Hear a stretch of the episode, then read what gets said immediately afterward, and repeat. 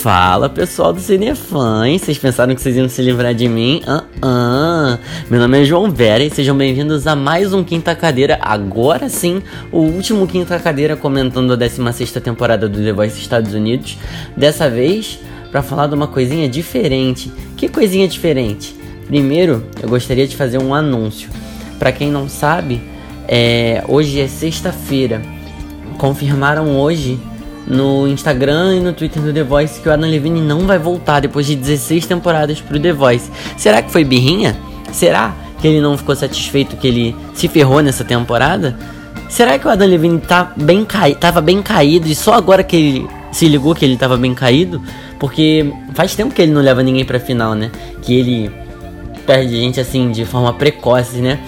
Bom, mas não estamos aqui para falar disso. Infelizmente já passou de meia-noite, por isso que eu tô falando meio baixo. A gente tá aqui hoje para falar dos meus 10 melhores momentos da 16 temporada. Então, sem mais delongas, vamos para esse top 10. Bom, gente, em décimo lugar, eu vou colocar ela porque acaba que assim, no início não tava tão datado assim, né? Mas em décimo lugar eu vou colocar a Kim Cherry, que na audição dela cantou No Scrubs. Esse momento foi muito interessante, foi muito legal, porque eu me surpreendi, assim, eu não esperava, olhando para aquela mulher, eu não esperava que fosse ser da forma que foi, né? Essa audição. É, foi muito dinâmica, foi muito surpreendente. É, eu me arrepiei, me arrepiei, gostei muito.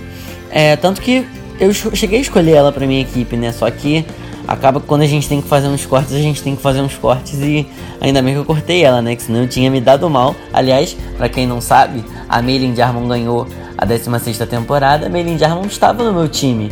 E Maylin Jarmon, inclusive, está nesse top 10. Mas por enquanto, estamos falando de Kim Cherry cantando No Scrubs na sua audição. E bom, basicamente é isso. Ela foi bem, foi dinâmico, foi animado, foi muito legal, me empolgou e aí eu virei cadeira para ela.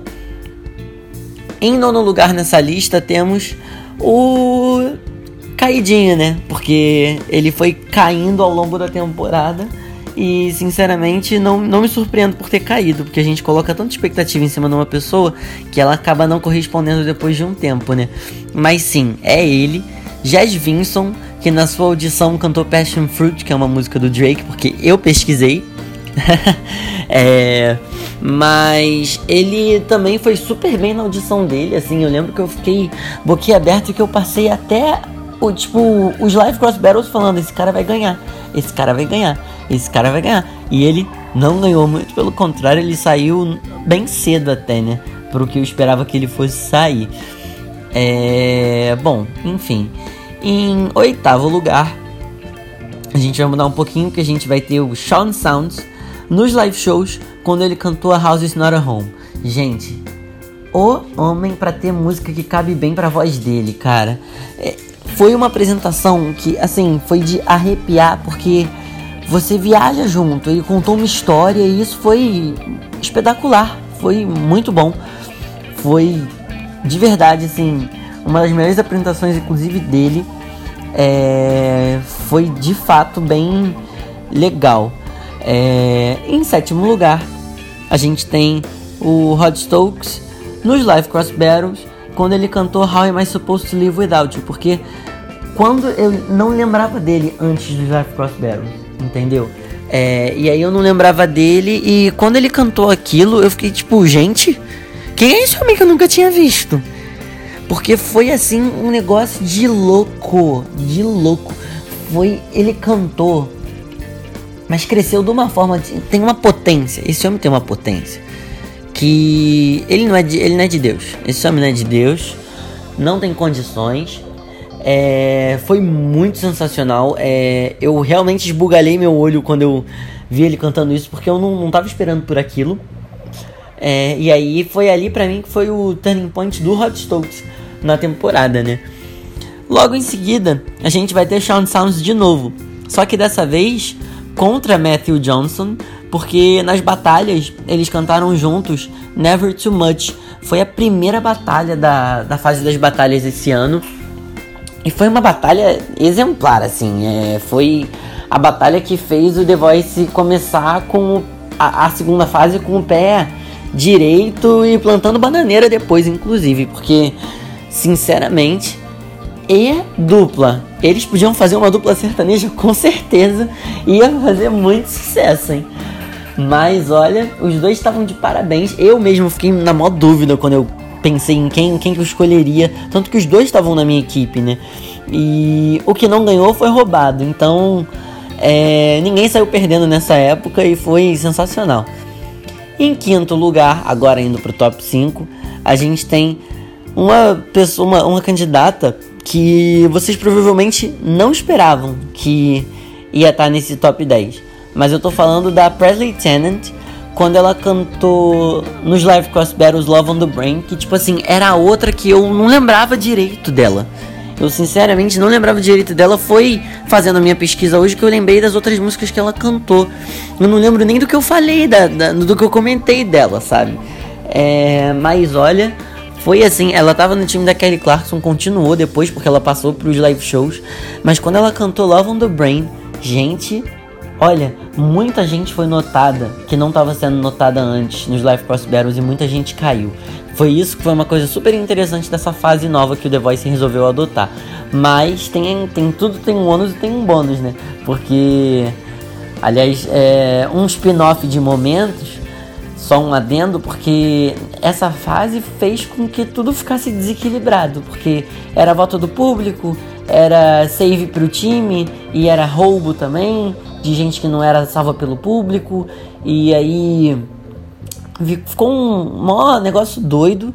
Mas eu sei que no final das contas a gente teve oito candidatos para o Blake, seis candidatos para Kelly, seis candidatos para John Legend e quatro para Adam Levine. Ele ficou muito prejudicado, muito prejudicado. E assim, talvez isso tenha sido um dos fatores para ele não ter é, tido a vontade de voltar, porque ele tinha sido confirmado e agora anunciaram que ele não ia voltar mais, entendeu? É, foi um, é, é, é um negócio que tá, tá rendendo uma polêmica boa. É, mas continuando com o nosso top 10, é, em quarto lugar, Jazz Vinson e Beth Griffith Manley nas batalhas cantando Jealous. Eu lembro quando eu gravei comentando essa batalha, que eu tava tão emocionado que eu tava quase chorando quando eu tava falando, porque foi uma batalha de gigantes. Sinceramente, inclusive outro spin-off desse top 10, quando a Beth Griffith Manley foi eliminada, não foi só uma comoção para mim, que fiquei revoltadíssimo. O estúdio ficou revoltado porque ninguém tava esperando por isso, porque ela é muito boa, entendeu? E é uma prova de que voto popular é uma coisa complicada, né? Mas assim, foi para mim, uma das melhores batalhas, se não a melhor batalha da temporada, essa. E o nosso top 3 vai ter. Eu já adianto que vai ter 3 Mailing Jarmons, tá? É, mas vamos de pouco a pouco. Qual vocês acham, aliás, que vai ser o meu top 3 da Mailing Jarmon? Comentem e digam o que vocês acham que vai ser. Bom, em terceiro lugar, Mailing Jarmon e Rod Stokes cantando Yesterday nos live shows. Esse dia foi sensacional. Porque assim, parecia um show deles dois. Não parecia um. Que a gente estava num programa, que eles estavam sendo avaliados. Parecia um show de verdade. Foi bizonho, assim, porque a gente teve quatro duetos dos Beatles nessa, nessa brincadeira aí.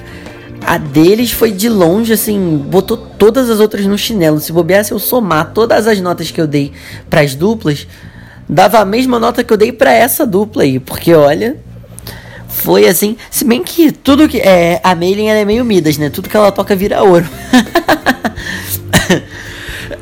Ai, até tossi. É, é Deus, tá vendo? Bom, é, seguindo, a gente agora vai para duas apresentações da final tá? É, a gente vai ter em segundo lugar Maylin Jarman cantando com o John Legend Unforgettable. Porque assim, quando você canta com o seu técnico, é outra história. Porque é um momento assim único. Porque às vezes o técnico é seu ídolo e você fica, caraca, eu tô cantando com o meu ídolo, que coisa sensacional. É, e ela cantou com o John Legend e eles pegaram uma música das antigas e conseguiram fazer com que essa música das antigas fosse surrealmente maravilhosa, porque assim, é, eu não escutava essa música há séculos. Aí eles vêm com uma escolha relativamente arriscada e dão uma aula de dueto, de técnico com Pupilo.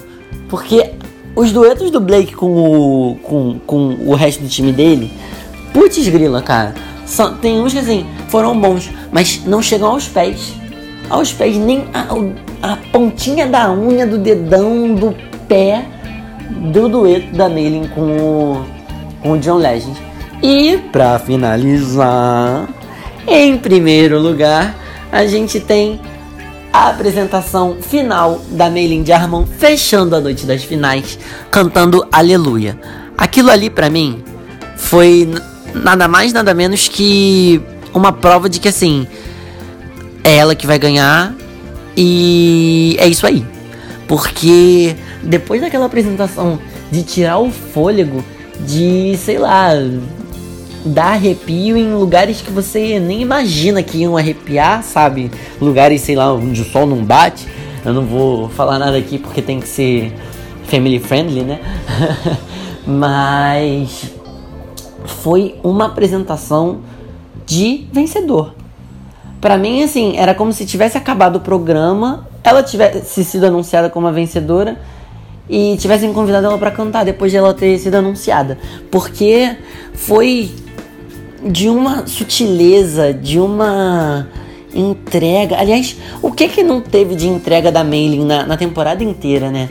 Ela cantou músicas assim que foram sensacionais. Ela cantou tudo certinho. O John Legend ele provou que ele sabe mesmo e não é à toa que o nosso técnico estreante levou um troféu do The Voice e se tornou agora o, o que o pessoal do The Voice está chamando de Vigot né?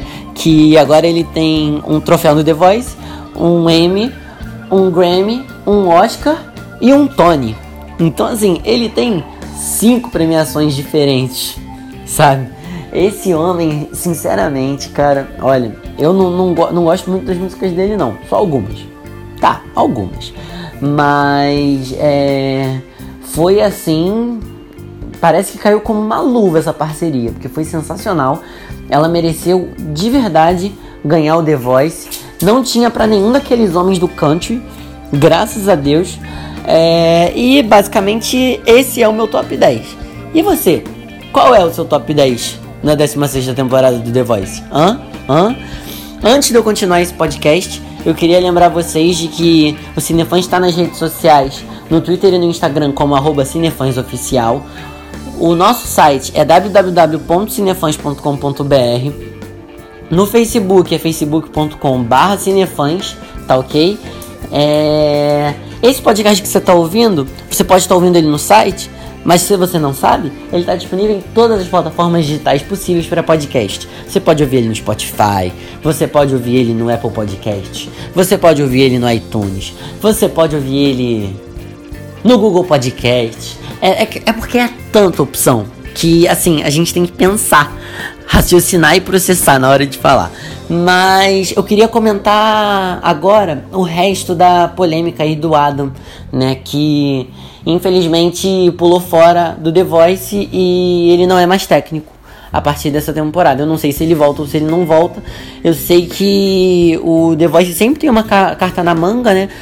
E eles chamaram ninguém mais, ninguém menos que Gwen Stefani, que já foi técnica em outras temporadas, para participar dessa temporada no lugar do Adam. Então a nossa bancada agora vai ficar com John Legend, a Kelly Clarkson, a Gwen Stefani e o Blake Shelton.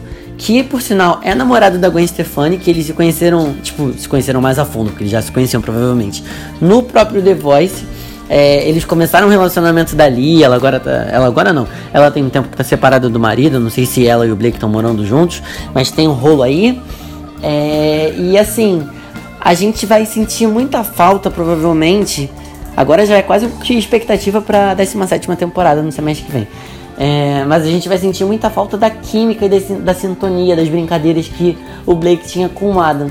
Mas a gente ganhou mais uma pessoa super carismática que assim tem muito a contribuir pro programa, sabe? Porque a Gwen Stefani, ela é, é, ela, ela e a Kelly Clarkson são muito parecidas, né? As duas, quando estavam no, no início, tinham acabado de entrar, estavam dando tipo souvenir para cada um que entrava nas equipes delas. É, inclusive, elas ainda não foram de bancada juntas. É, a Kelly Clarkson dividiu com a Alicia Keys e com a Jennifer Hudson já. É, a Gwen Stefani é a primeira vez que está dividindo com o John Legend, que está dividindo de novo com a Kelly e com o Blake. Mas essa bancada provavelmente também vai ser divertidíssima. A edição do programa capricha muito e as minhas expectativas elas estão boas para para a 17 temporada no semestre que vem. Eu espero que seja correspondido. É, porque o The Voice estava precisando de uma repaginada, o Adam não estava dando certo, porque ele não é um bom técnico. Se ele fosse um bom técnico, ele conseguia levar alguém pelo menos mais longe que, que top 13, porque. Enfim. Acho que eu não preciso comentar mais nada, né? É, inclusive, tendo em vista o, a péssima atuação dele nas Live Cross Battles, porque você tem um técnico que carrega 4 e tem um técnico que carrega 8, tipo assim, como se ele tivesse roubado dois do Adam e não fossem seis de cada time. Então ficou, ficou muito desequilibrado mesmo, sabe? Essa é uma crítica que eu tenho, inclusive, a essa fase do programa, porque eu esperava que fosse outra coisa. É, né? Mas, bom, paciência. Provavelmente essa fase vai ser mantida na próxima temporada. Não sei quantos episódios vai ter na próxima temporada também. Espero que tenha um pouco mais, porque eu acho que quatro live, live shows e um live cross battles num no, em uma fase, né? Porque na verdade de, de ao vivo a gente teve top 24, top 13, top 8 e finais. Foram oito programas de, de ao vivo ao vivo, das fases finais. E mais dois programas de Live Cross Battles. Então a gente teve 10 programas de ao vivo e eles é como se eles tivessem substituído. Como se não, porque eles substituíram os nocautes pelos Live Cross Battles. É interessante? É interessante. Mas você comer live show por causa disso o programa perde muito, sabe?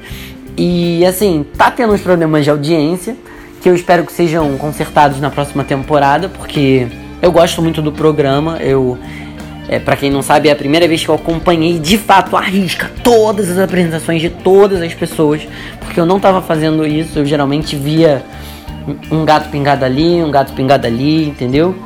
É, mas foi muito proveitoso. E de novo agora eu vou ter que me despedir agora só semestre que vem. Lembrando que também tem o X Factor, então pode vir surpresa por aí. Pode ser que não tenha quinta cadeira e tenha X Factor, a gente não sabe. É... Ou pode ser que tenha os dois. Imagina se tiver os dois. Só conteúdo bom para vocês, cinefãs. Mas, enfim. Agora eu vou estar tá me despedindo de verdade. Infelizmente, é o último quinta cadeira dessa temporada. Eu gostei muito de gravar isso. É, foi uma experiência muito boa, foi uma experiência única. E eu espero voltar mais vezes para conversar com vocês sobre essa coisa que eu amo tanto que é a música e essa outra coisa que eu gosto tanto que são os realities de música, né? É, muito obrigado por, tarem, por terem me ouvido por esses meses é, terem me acompanhado, terem acompanhado minhas frustrações, terem acompanhado minhas vitórias, a minha vitória, né? Inclusive, porque eu também levei um troféu, porque eu acertei quem ia ganhar. Mas é isso. E, por uma última vez esse semestre, eu sou João Veras e você ouviu o Quinta Cadeira. Tchau, tchau, gente.